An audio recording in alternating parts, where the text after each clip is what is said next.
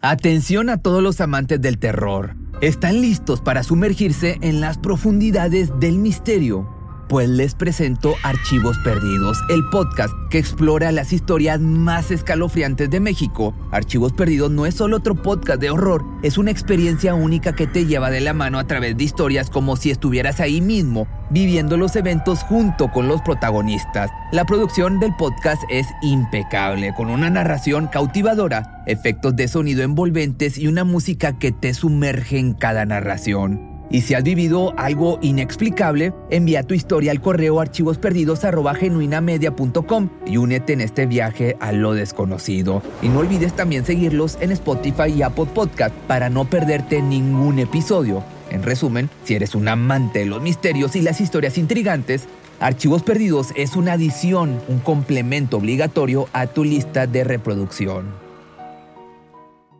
El 16 de septiembre de 1995, Jessica Mullenberg fue privada de su libertad por su vecino, quien también era su profesor de escritura creativa. Se la llevó con engaños, la hizo pasar por su hija para atravesar el aeropuerto y luego en un hotel la mantuvo cautiva por más de 100 días. Agredida física, emocional e íntimamente, su captor logró destruir por completo su identidad y fragmentar su mente al grado de que en un momento su verdadero nombre ya no se encontraba en su mente, ya era muy borroso, estaba en lo más profundo de sus recuerdos. Comenzaba a olvidar quién era ella, pero sobre todo comenzaba a perder la esperanza de que algún día su familia pudiera ir en su rescate. La vida de Jessica era tan común como la de cualquier otra chica de su edad en esa época que tenía apenas 13 años atravesaba un momento, eso sí, complicado debido al divorcio de sus padres, pero eso no afectaba de ninguna manera en su estilo de vida. La seguían queriendo de la misma forma que siempre y ambos estaban comprometidos en mantener una relación cordial por el bien de la jovencita. Residía con su madre en Eau Claire, Wisconsin.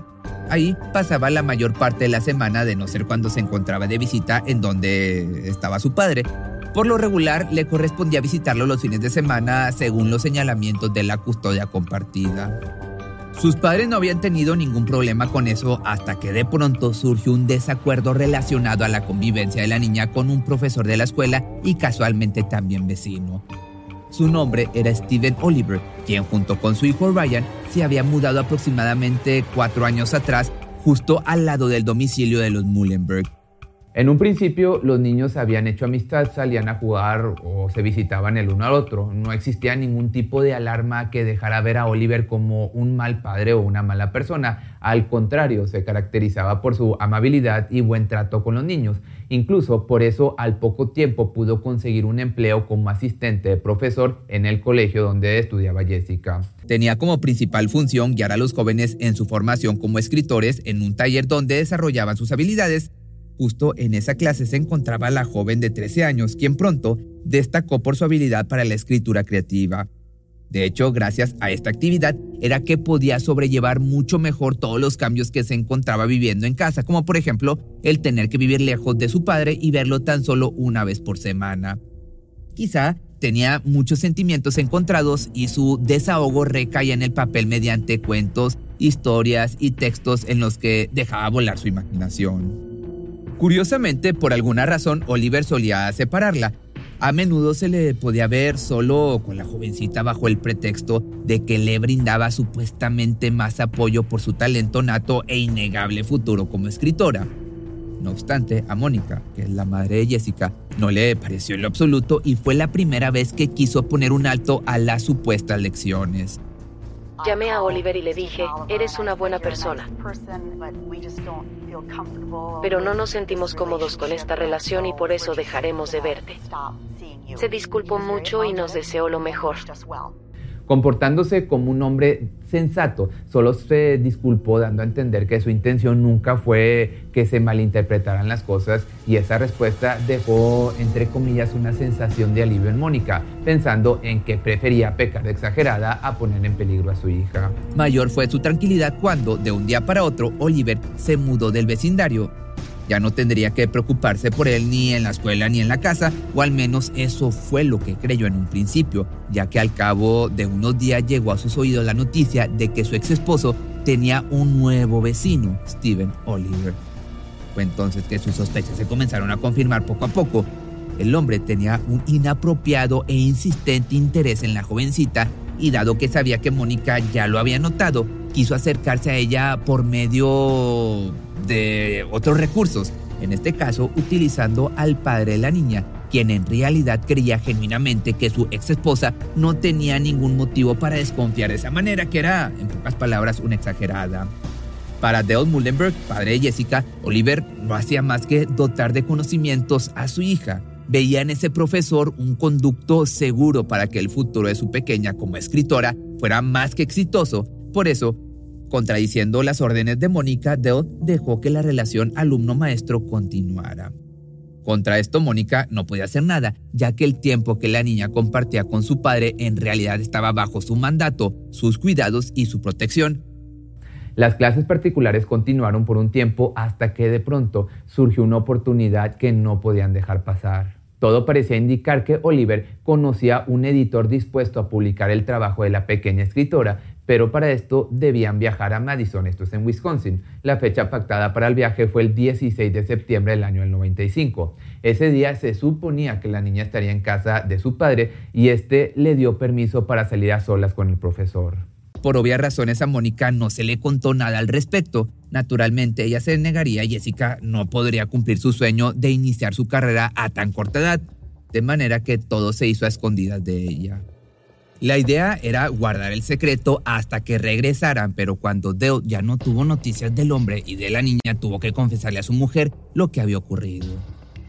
Él dice, creo que Jessica podría haberse escapado de la casa. Yo sabía que eso era una tontería y dije, ¿con quién está? Al principio no quiso decirlo y luego yo le grité, ¿con quién está ella? Y él dijo, Steven Oliver. En ese momento Mónica quedó absolutamente petrificada.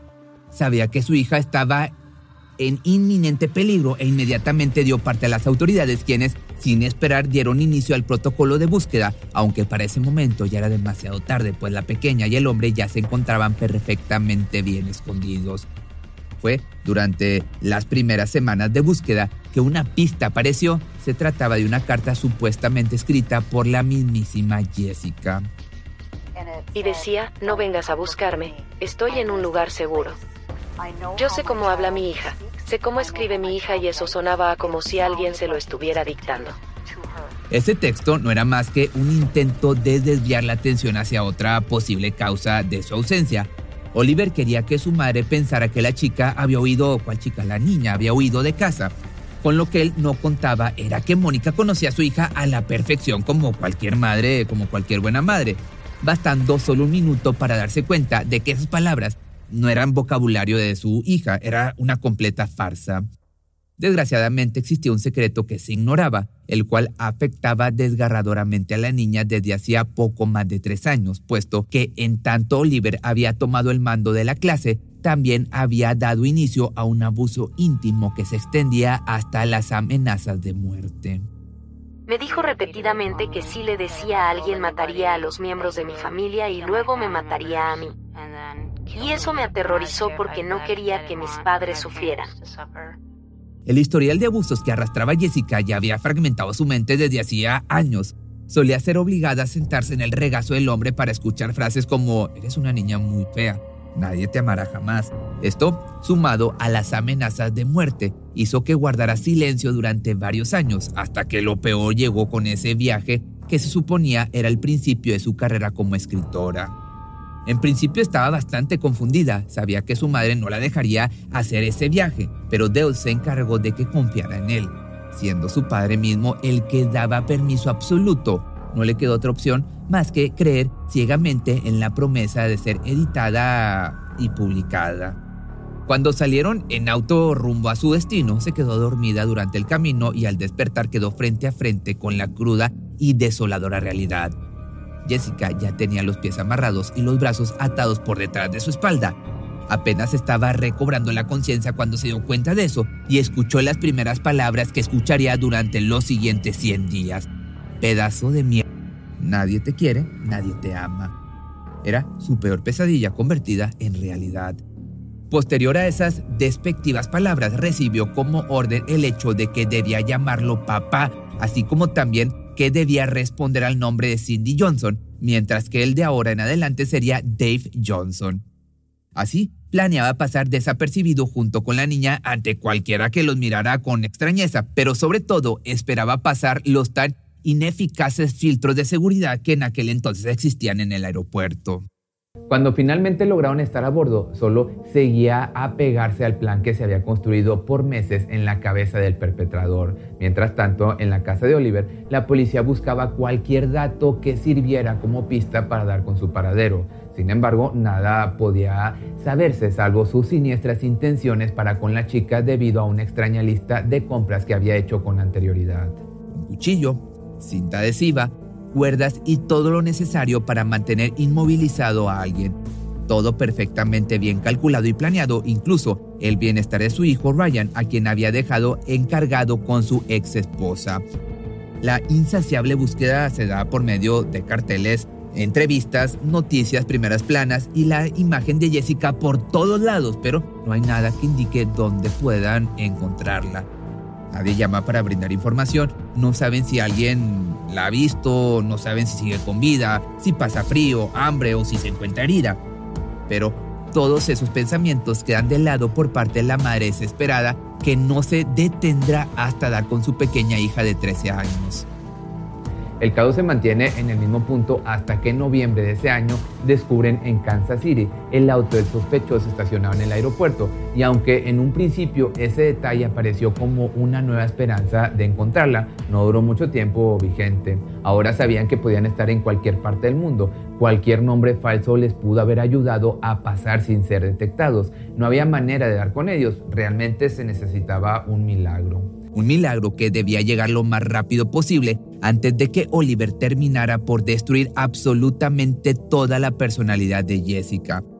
Además de ser violentada emocionalmente, ya ni siquiera se parecía a la niña que buscan. Su cabello luce corto y oscuro y su atrofiadamente comienza a creer que su verdadero nombre es Cindy Johnson de igual forma, la personalidad de Oliver nunca suele causar desconfianza, por lo que en el primer hotel al que llegan a hospedarse le creen por completo que se trata del padre de la hija de esta niña, así como también la triste historia que se encarga de relatar.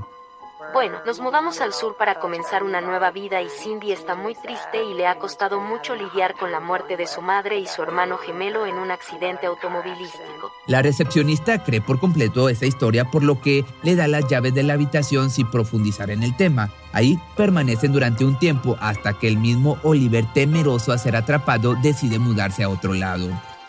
Recurre a la misma táctica para no levantar sospechas y le vuelven a dar una habitación sin cuestionamientos, pero este lugar parece mucho más seguro para que nadie los encuentre, puesto a que está en remodelación, hay habitaciones que no son abiertas al público en general, sin embargo, ya que el hombre dice que planea estar durante mucho tiempo, le dan una en lo más recóndito del edificio. Ahí los gritos de la pequeña nunca podrán ser escuchados. Descrita como una alcoba oscura, sucia, aterradora y llena de polvo, ese sombrío lugar se convirtió en el hogar de Jessica por mucho tiempo. Ahí fue abusada de todas las maneras posibles que te puedas imaginar, hasta la saciedad de hecho de su atacante. Quiso escapar en más de una ocasión, intentándolo a pesar de las amenazas del hombre sobre quitarle la vida a toda su familia, pero desgraciadamente ninguno de sus intentos pudo funcionar y quedó varada bajo el dominio de este sujeto capaz de cualquier cosa con tal de alimentar sus más oscuros deseos. Nunca me permitió salir de la habitación. Pasé la mayor parte de los días atada a la cama de la habitación.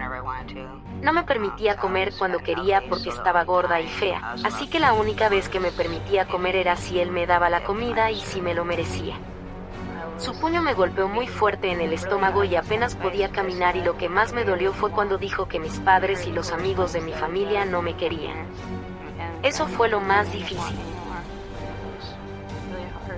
Pero contrario a lo que él le hacía creer, lo cierto era que su familia no dejaba de buscarla ni un solo día del año.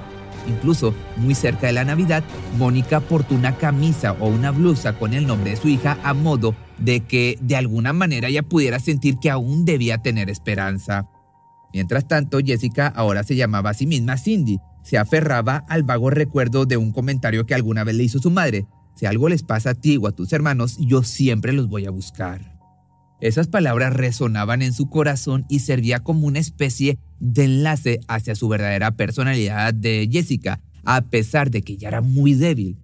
Después de la primera Navidad lejos de su familia, no tenía idea de que su rescate estaba por concretarse. Todo gracias a que finalmente su rostro había llegado a todos los rincones de Estados Unidos por medio de un programa de televisión llamado America's Most Wanted. Y gracias a ello una mujer la había podido reconocer. Tan pronto lo hizo, se comunicó al programa. Era 28 de diciembre, exactamente 104 días después de la privación de la libertad. Alrededor de las 11 de la noche, esa llamada significaba todo para quienes buscaban incansablemente a la pequeña. Cuando se notifica al detective encargado, no pierden tiempo y acuden a la dirección que la mujer proporcionó. Dijo haber visto al hombre y a la niña en un hotel de Houston, pero con nombres diferentes. Son ellos, son las autoridades. Así que se embarcan en una misión de rescate en la que poco tiempo después tocan la puerta a la habitación con gran fuerza.